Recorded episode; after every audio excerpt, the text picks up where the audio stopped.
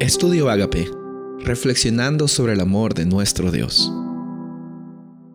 El título de hoy es Textos y Contextos. Génesis capítulo 2, versículo 19.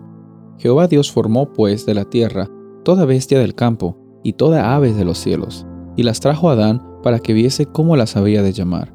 Y todo lo que Adán llamó a los animales vivientes, ese es su nombre. Aquí hay algo bien interesante que a veces al leerlo en español eh, lo pasamos por, ah, por sentado, lo tomamos por sentados. La palabra Adam en hebreo significa hombre, significa humanidad en general. Cuando hablo de la humanidad, en hebreo estaría usando la palabra Adam. Eh, la, razón por la cual se usa este versículo, eh, lo estoy usando, es para mostrar la importancia de entender el contexto de un versículo en el texto. Porque el texto, que es la Biblia, el versículo que tú lees, ha sido escrito con un propósito específico, con una aplicación universal, con principios muy importantes y relevantes para nosotros, pero hay una gran eh, importante labor que el estudiante de la Biblia tiene que hacer, que es, en primer lugar, pedir la guía del Espíritu Santo y en segundo lugar, intentar ver el contexto de la Biblia. Hay muchas personas que agarran versículos al azar y dicen, Dios, háblame, abren su Biblia, ponen su dedo allí y sienten de que Dios les está diciendo que eso es lo que ellos tienen que hacer.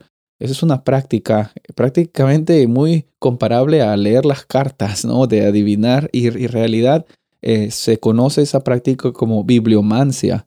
Es una obra, una forma de adivinación que consiste en abrir un libro de una página al azar e interpretar lo que allí se dice. Y estamos usando entonces la Biblia, si hacemos eso, estamos usando la Biblia como un instrumento del enemigo para que nosotros realmente no tengamos una experiencia con Dios, sino simplemente algo al azar, como si fuera un amuleto de buena suerte. Y eso no es lo que Dios eh, tenía como propósito al dejarnos la Biblia. Cuando Él nos dejó la Biblia, nos dio el propósito de que conozcamos de Él, conozcamos a Él y vivamos con Él en cada momento.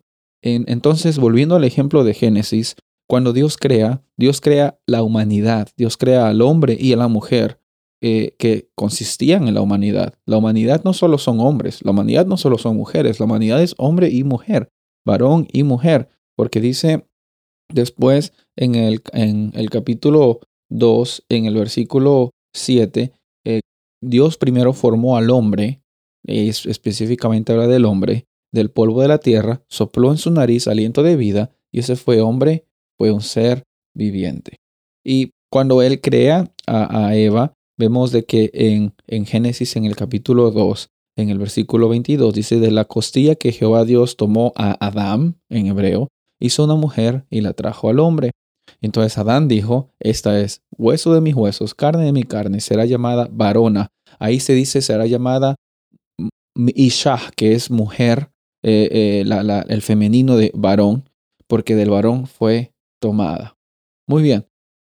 Hay que considerar entonces la palabra Adam con el contraste también de polvo, porque Adam también significa tierra, uh, Adamá significa tierra, y hay una conexión que es importante entonces hacer, que él salía de la tierra, de que también eh, él era parte de la humanidad, el comienzo de la humanidad, y por eso el término de Jesús como el segundo Adán es como que la segunda oportunidad para que la, ah, donde Adán falló como persona, el segundo Adán, que es Jesús, venga a libertarnos. Entonces, hay un estudio muy grande aquí de textos y de contextos que nos faltarían los minutos eh, para explicar.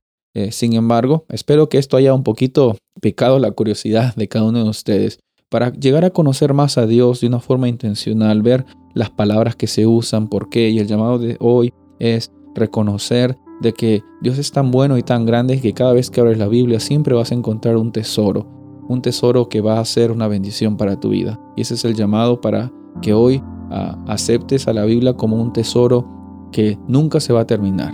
Soy el pastor Rubén Casabuena y deseo que tengas un día bendecido.